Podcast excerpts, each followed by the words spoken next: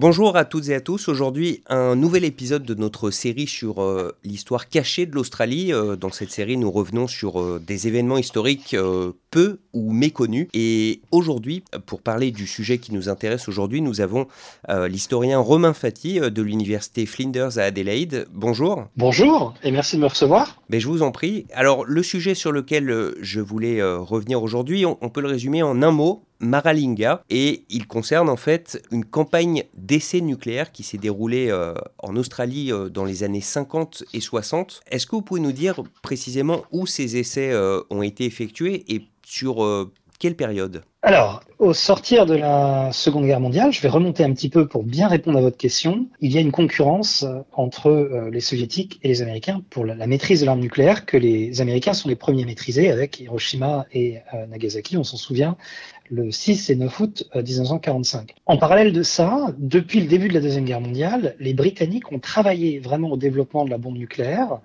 avant hein, vraiment les Américains, mais se sont rendus compte qu'en termes de moyens, et humains, et matériels, et financiers, ce n'était pas tout à fait possible pour eux parce que ils étaient quand même les seuls à se battre en Europe euh, contre euh, Hitler. Et donc, ils transfèrent toute leur technologie aux États-Unis qui en bénéficient grandement en plus de leurs propres travaux avec le projet Manhattan euh, qui aboutit au développement de la bombe nucléaire américaine. Avec le, début de la guerre froide, les Britanniques se disent, bon, on n'a pas pu développer la, bombe nucléaire pendant la Deuxième Guerre mondiale, il est temps que nous rattrapions euh, notre retard, puisque à partir de 1949, l'URSS possède également euh, la bombe nucléaire. Donc vous avez ces deux géants, ces deux super pouvoirs qui ont la bombe nucléaire. Hein. Donc les Britanniques et également les Français, hein, il ne faut pas les oublier, euh, se disent que eux aussi ont besoin de développer l'arme nucléaire. Le problème pour les Britanniques, c'est que vous ne pouvez pas tester l'arme atomique en Grande-Bretagne. On se voit mal le faire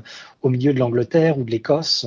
Les États-Unis ont pu tester chez eux, euh, dans le désert du Nevada, parce que c'était peu habité. Donc se pose la question pour la Grande-Bretagne, où est-ce qu'on va faire nos essais nucléaires? Option 1, aux États-Unis on demande gentiment aux Américains est-ce qu'on peut le faire? Au début, les États-Unis disent non, non, et puis après ils se disent ah peut-être qu'on pourrait le faire si on garde tous leurs secrets euh, parce que ça nous permettrait de faire avancer notre notre programme nucléaire à nous.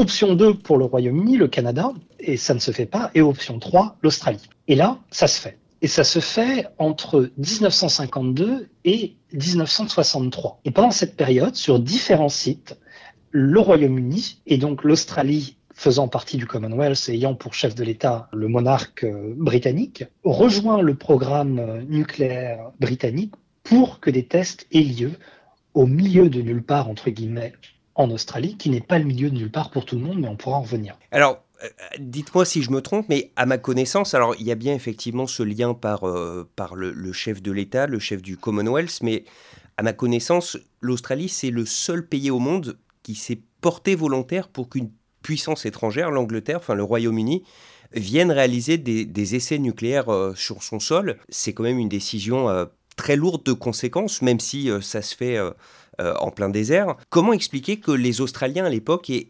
accepté qu'une chose pareille se réalise chez eux? Alors c'est une excellente question et je vais vous répondre en, deux temps. Je vous ai dit que les essais nucléaires britanniques en Australie se font entre 52 et 63, ce qui correspond vraiment à la, période la plus tendue vraiment hein, de la guerre froide. Et les Australiens ont peur les Australiens ont vraiment peur, euh, non seulement de l'Union soviétique, mais du communisme en général. Euh, les Australiens sont engagés sur le front de la Corée pour se battre euh, contre les communistes. Et puis, les Australiens, dès, cette époque-là, hein, dès après la Deuxième Guerre mondiale, ont plusieurs bases militaires américaines importantes et considèrent que ne pouvant assurer leur défense toute seule, il est important d'avoir great and powerful friends, des grands et, des grands amis puissants. Et euh, donc ils ont déjà, ils sont un peu déjà sous l'égide de, des États-Unis avec le traité d'Anzus, mais euh, la Grande-Bretagne étant vraiment la nation euh, sœur ou plutôt la nation mère, ils se portent volontaires. Pourquoi? Parce qu'il y a vraiment une peur du communisme. Et en 1951, donc un an avant les premiers essais, il y a un référendum en Australie pour interdire le Parti communiste. Les Australiens sont vraiment dans une chasse aux sorcières, ils ont peur des infiltrations soviétiques partout, avérées ou non, hein, ça c'est pas la question, mais il y a vraiment cette, peur du communisme. Et une des façons de se battre contre les communistes, c'est euh, d'arriver à cette parité nucléaire, parce qu'on est encore dans, on est vraiment au début de la course aux armements.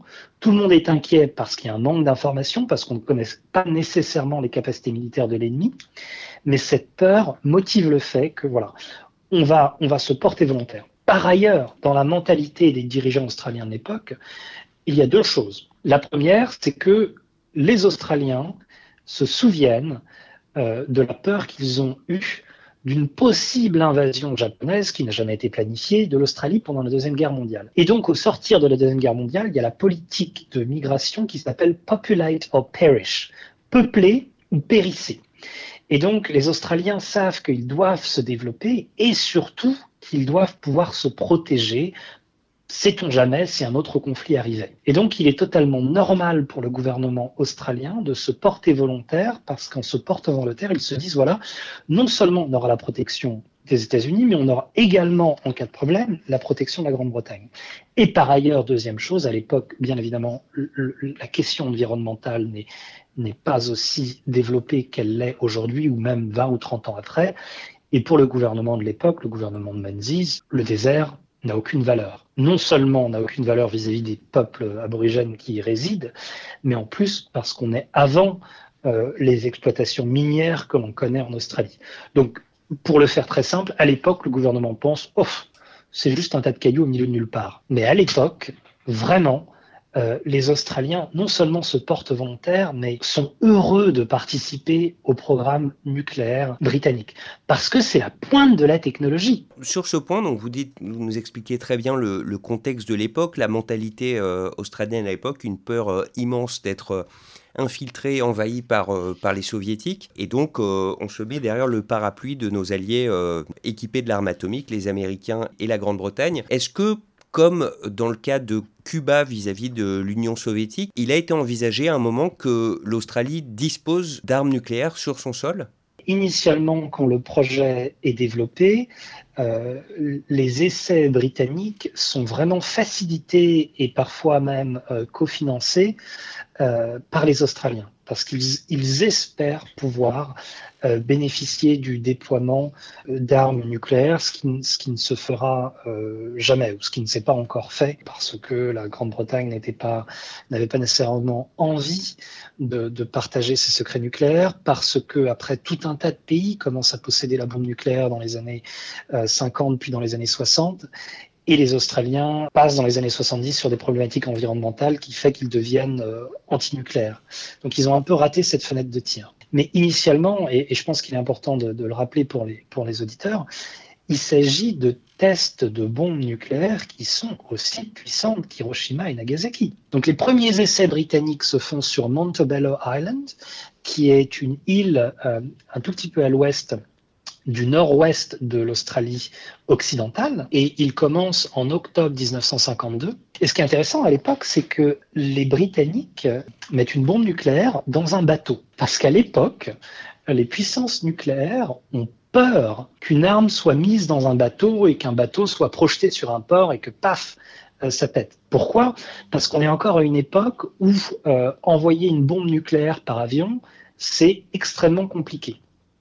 Euh, les Américains ont fait pour Hiroshima et Nagasaki, mais le développement euh, du B-29, hein, l'avion qui a porté euh, Little Boy, a coûté plus cher que le développement de la bombe nucléaire elle-même, parce qu'à l'époque, c'était extrêmement difficile de faire voler des avions si haut. Et donc, les premiers tests ont lieu en mer, et ensuite, on passe au désert de South Australia, en octobre 53 sur un, un lieu qui s'appelle Emu Field, et on passe réellement à Maralinga, qui est utilisé beaucoup plus longtemps, entre 56 et 63. Mais il s'agit, euh, il s'agit d'un espace qui est deux, trois fois plus grand que la Belgique. Hein.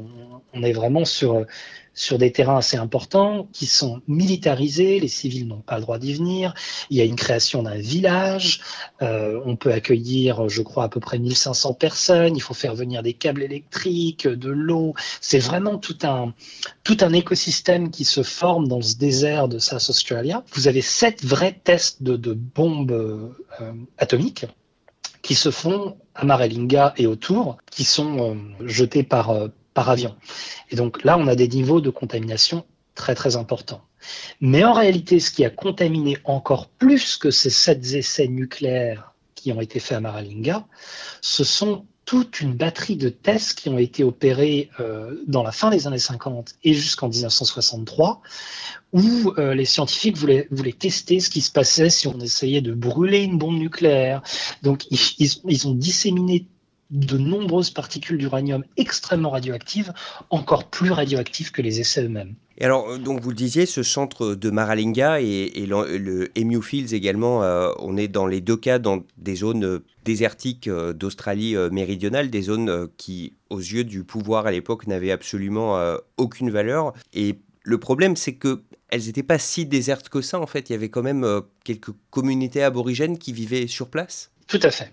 Et, quand j'ai préparé un peu euh, euh, cette interview, j'ai lu, je suis retourné à, Menzies, toujours allé vers les, sources primaires, le premier ministre de l'époque, et j'ai trouvé une, citation euh, quand, il a été interrogé au, Parlement sur justement quels dégâts ça pourrait être, hein, parce que Maralinga, c'est 1000 km à vol d'oiseau d'Adélaïde, donc on peut s'imaginer que les radiations puissent, puissent y voyager.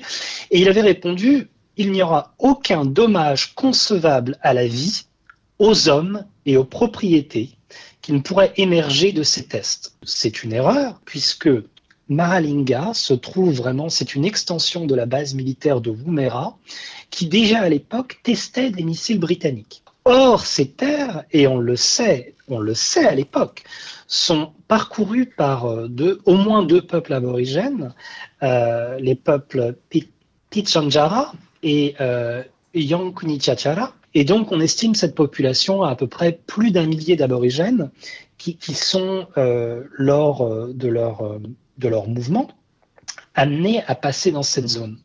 Et donc, ce que fait le gouvernement pour protéger entre guillemets, parce que c'est pas de la protection, ces populations, on va fermer deux missions religieuses qui sont pas très loin de, du site de Maralinga, de sorte à ce que euh, les populations aborigènes n'aient plus de raison de venir. Donc, le gouvernement essaye d'éloigner ces populations aborigènes, ne leur demande bien évidemment pas leur avis, et certains sont même envoyés à Yalata, qui est à l'entrée de la plaine du Nullarbor, et donc ils sont complètement privés de leurs terres et de leurs sites sacrés. Mais quand les essais sont faits, il y a encore euh, des aborigènes, des petits groupes qui, parcourent cette zone et qui, plus tard, euh, leurs enfants et leurs petits-enfants euh, témoigneront dans une commission d'investigation parlementaire pour dire qu'il y a eu des effets physiques sur, sur ces populations. Certaines femmes ont donné des enfants mort-nés, il y a eu des instances de, de cancer. Donc effectivement,